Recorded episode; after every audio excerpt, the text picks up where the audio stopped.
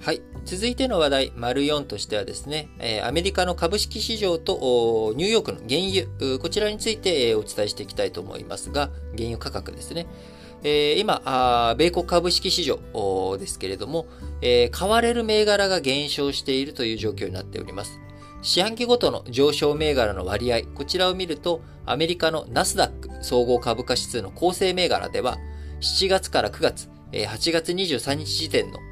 状態ですけれども、えー、上がった上昇銘柄は約3割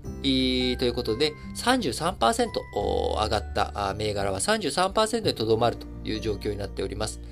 えー、アメリカ株式市場8月23日、ナスダック総合指数が過去最高値を更新したという状況ですけれども、えー、6月末比でもね、3%増ということになっているんですが、上昇した銘柄で見ると、全部がね、3%上がったっていうわけじゃなくて、えー、33%の銘柄が上がって、下がった株価を吸収して成長しているっていうような、まあ、こういった状況になっているわけですね。それに対して日本、日経平均、えー、6月末と比較して今4.5%安いっていう状況なんですが、えー、そのうち買われた銘柄、上昇銘柄割合は36%ということで、ナスダックよりも上がった銘柄は増えたと。いう、まあ、こういった状況になっているわけですよね。えー、23日、そのアメリカナスダックで過去最高値を更新したところではですね、えー、過去最高値をつけたのがアルファベット、えー、Google の親会社ですね、アルファベットとか NVIDIA、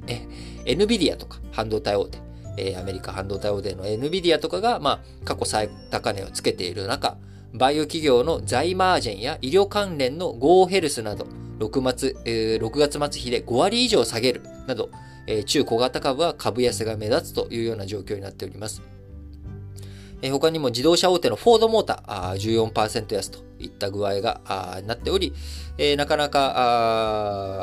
あこうね、えー、巨大テック企業、半導体とか、Google とか、Google の親会社のアルファベットとかにね、資金が集中するというような状況になっています。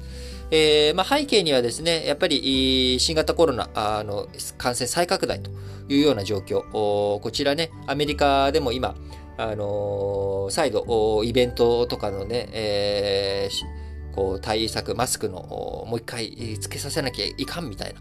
こういった動きが出てきていることもあり、えー、景気がね、えー、また落ち込んでいくんじゃないかという、まあ、こういった状況もありますし、えー、そして何よりも今来ているのはですね、インフレ懸念ですね。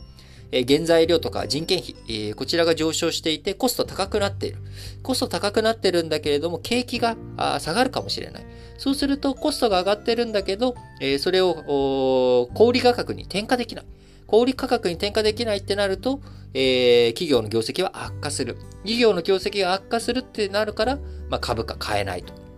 いうことになってるので、じゃ実際買われてる会社というのはですね、例えば、マイクロソフト、えー、オフィス365の値上げを発表したりなんかこう価格がね、原材料とか上がってるからあ価格転嫁するよっていう、まあ、こういった動き、まあ、人件費とかもね、上がってるから価格転嫁するよっていう動きに対して、えー、あ、しっかりとマイクロソフト転嫁できる。そして、えー、僕も Office36 を使ってますけれども、価格がね、えー、多少値上がりしたところで、使わないっていう手段を取るわけにはいかないと。いうことで、まあ、これはいいダクダクと、えー、受け入れざるを得ないということで、そうすると、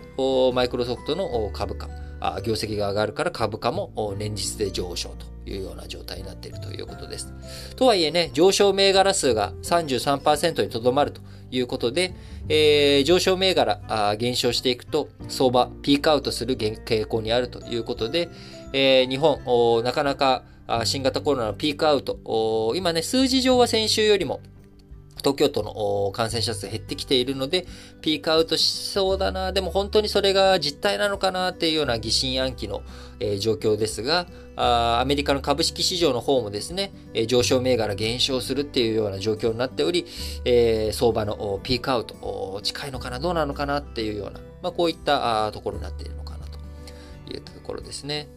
えー、そしてもう一つ、市況関係で、えー、ニューヨークの原油先物。えー、こちらについては8営業日ぶりに、えー、23日急反発したということになっております。えー、アメリカの株式相場、あ過去最高値を受けて、投資家心理が改善し、えー、前週に、まあ、ずっとね、えー、今、ニューヨークの原油先物を売られ続けてきたということなので、えー、こちら5.3%上がったという状況になっております。え、この5.3%っていう上昇率はですね、えー、スエズ運河の座礁事故を受けて急騰した3月24日の5.9%以来の上昇率ということで、えー、非常に、ま、あ急反発ということになっておりますが、前週の1週間で8.9%安と急落していたので、まあ、それが一部戻ったという状況になっております。えー、下がった理由はですね、新型コロナウイルスの感染拡大。これで世界需要が、先行きが懸念されるという、まあ、もういつも言っている、もうね、新型コロナの、すべて全部新型コロナのせいみたいな、えー、状況でしたが、短期的に売られすぎていたということもあり、まあ、反動で買い戻しが進みやすい状況から、えー、今回急反発ということになっております。えー、原油がね、上がっていくといろんな原材料とかの価格コストもまた上がってくる、戻ってくる、インフレ懸念がね、また強まっていくっていう負の側面もありますので、しっかりと市況関係についても引き続き注意深く見ていく必要があるなと思います。またね、秋に入って、9月、10月、11月となってくると、クリスマス商戦とか、第3四半期のね、えー、7月、9月の業績の発表とかがあって、それを受けて株価、あいろいろと動き、見えてくると思いますが、今足元の状況についてもですね、しっかりと把握した上で、え今後の状況を見ていきたいなと思います。